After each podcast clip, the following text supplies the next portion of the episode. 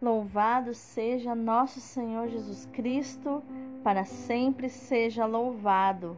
Hoje é quinta-feira, 27 de janeiro de 2022, terceira semana do tempo comum. Santa Ângela Mérice, rogai por nós. A primeira leitura de hoje é do segundo livro de Samuel, capítulo 7, versículos do 18 ao 19 e do 24 ao 29. Depois que Natã falara a Davi, o rei entrou no tabernáculo, foi assentar-se diante do Senhor e disse: Quem sou eu, Senhor Deus, que é a minha família, para que me tenhas conduzido até aqui? Mas como isto te parecia pouco, Senhor Deus, ainda fizeste promessas à casa do teu servo para um futuro distante, porque esta é a lei do homem, Senhor Deus. Estabeleceste o teu povo Israel para que ele seja para sempre o teu povo, e tu, Senhor, te tornaste o seu Deus. Agora, Senhor Deus, Cumpre para sempre a promessa que fizeste a teu servo e a sua casa, e faze como disseste. Então o teu nome será exaltado para sempre, e dirão: O Senhor Todo-Poderoso é o Deus de Israel. E a casa do teu servo Davi permanecerá estável na tua presença, pois tu, Senhor Todo-Poderoso, Deus de Israel, fizeste esta revelação ao teu servo: Eu te construirei uma casa. Por isso, o teu servo se animou a dirigir-te esta oração. Agora, Senhor Deus, tu és Deus e tuas palavras são verdadeiras, pois que fizeste esta bela promessa a teu servo. Abençoa então a casa do teu servo para que ela permaneça para sempre na tua presença. Porque és tu, Senhor Deus, que falaste, e é graças à tua bênção que a casa do teu servo será abençoada para sempre. Palavra do Senhor, graças a Deus. O responsório de hoje é o Salmo 131. O Senhor vai dar-lhe o trono de seu pai, o rei Davi. Recordai-vos, ó Senhor, do rei Davi e de quanto vos foi ele dedicado, do juramento que ao Senhor havia feito e de seu voto ao poderoso de Jacó. Não entrarei na minha tenda, minha casa, nem subirei à minha cama em que repouso. Não deixarei adormecerem os meus olhos, nem cochilarem em descanso minhas pálpebras, até que eu ache um lugar para o Senhor uma casa para o forte de Jacó. O Senhor fez a Davi um juramento, uma promessa que jamais renegará. Um herdeiro que é fruto do teu ventre, colocarei sobre o trono em teu lugar.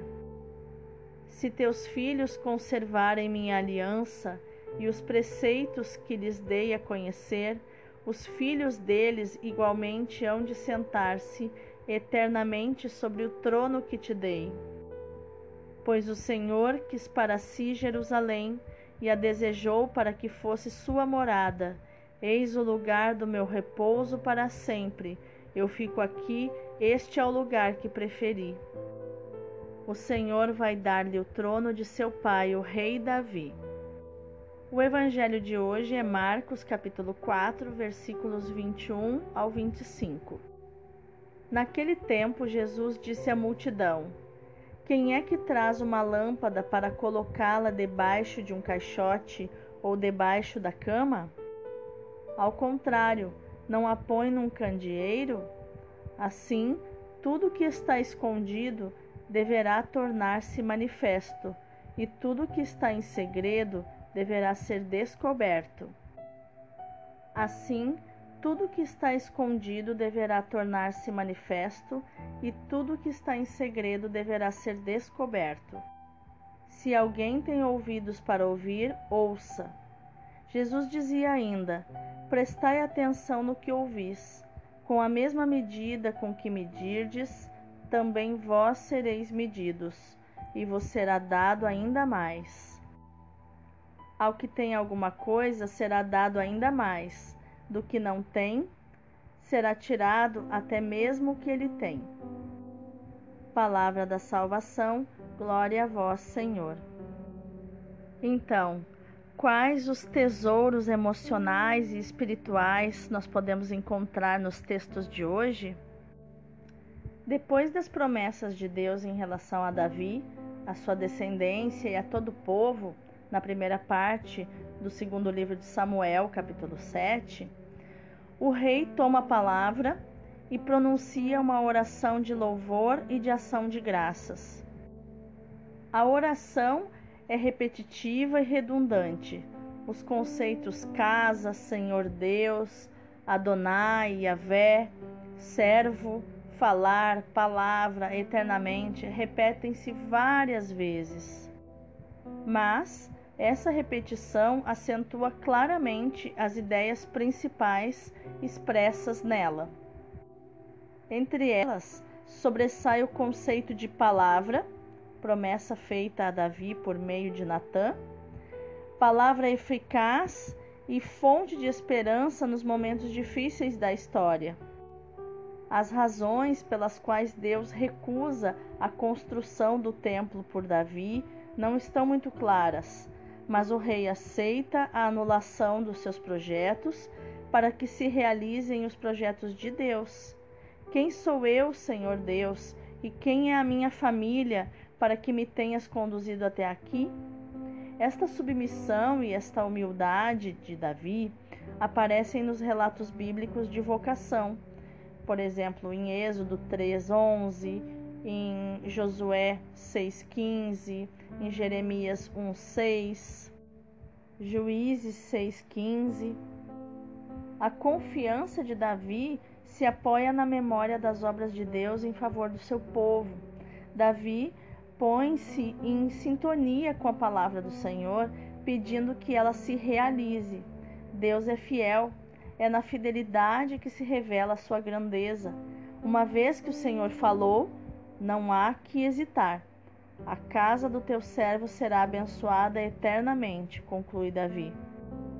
Já no Evangelho, depois da parábola do semeador, Marcos nos apresenta dois pares de breves sentenças. O evangelho é para todos na comunidade, por isso deve ser colocado no candelabro. Se alguém cair na tentação de guardar ciosamente para si, então o evangelho lhe será tirado. A Sagrada Escritura não é privilégio só para alguns, mas é para todos. Por isso, ela deve ser posta ao alcance de todos.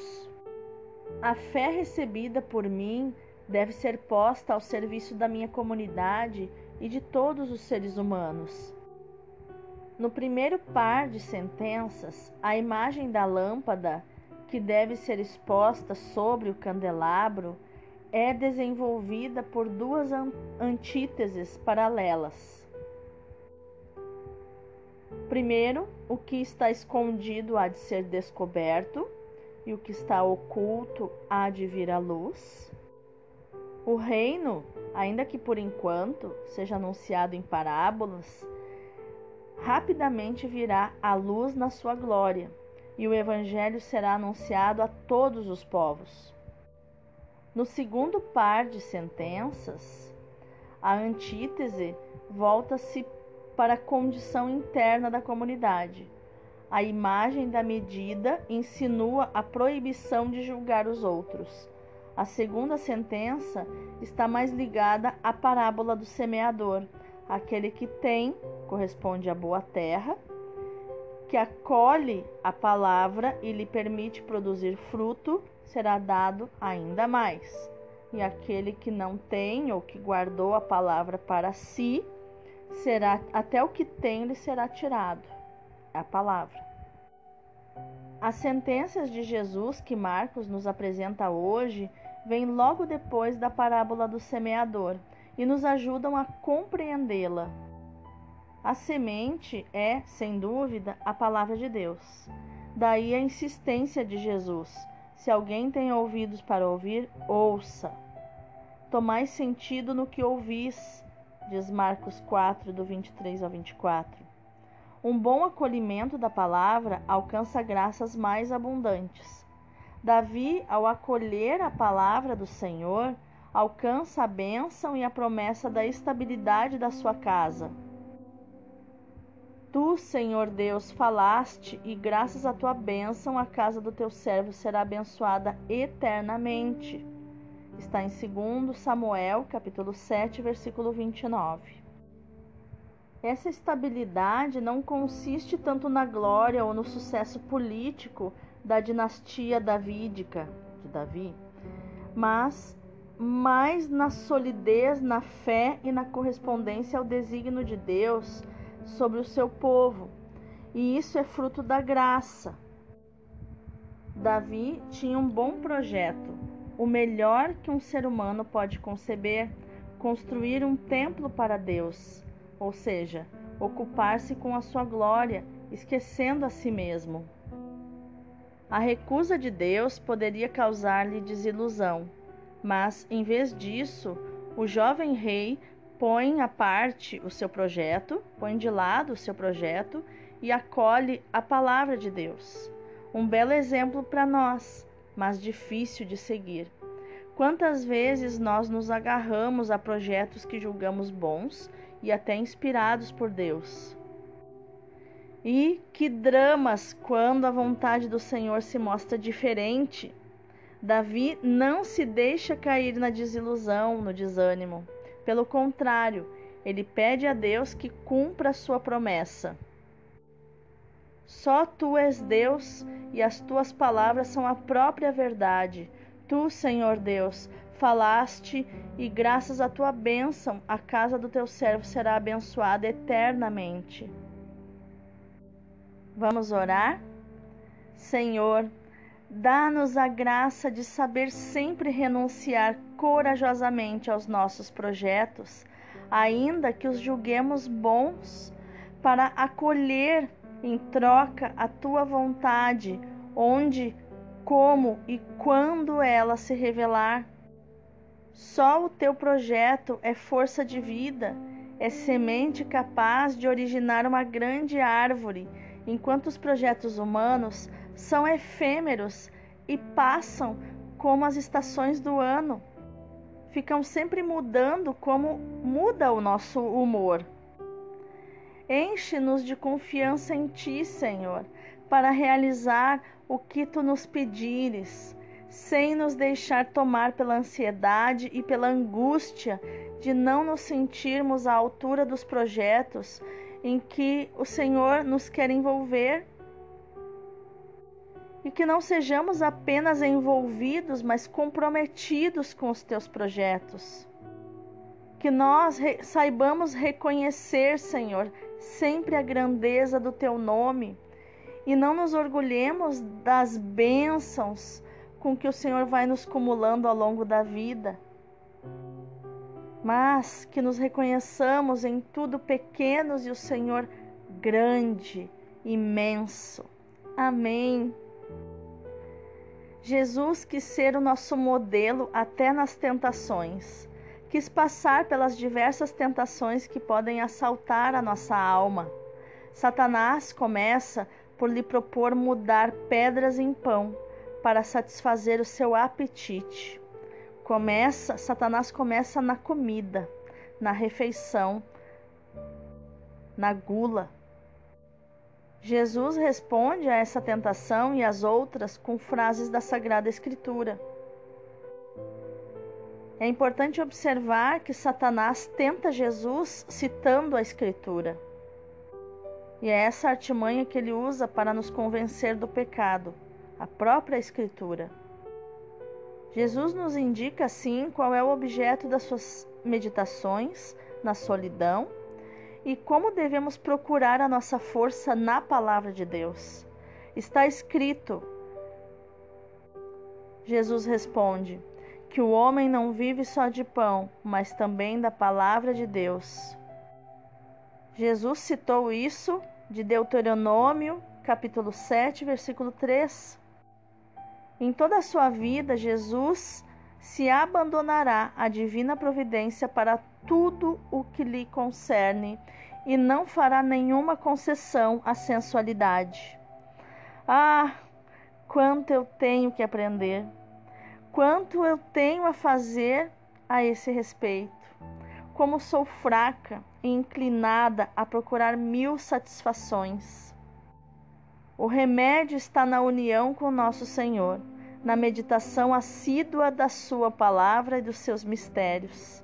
Enquanto nosso coração não estiver fortemente agarrado ao coração de Jesus e bem apaixonado pelo seu amor,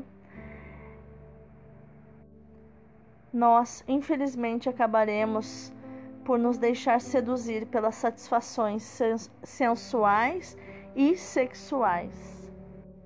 Então, meu irmão, minha irmã, que nós possamos no dia de hoje meditar e proclamar as palavras de Davi lá em 2 Samuel 7:28, que diz assim: Só tu és Deus, e as tuas palavras são a própria verdade. Deus abençoe o teu dia.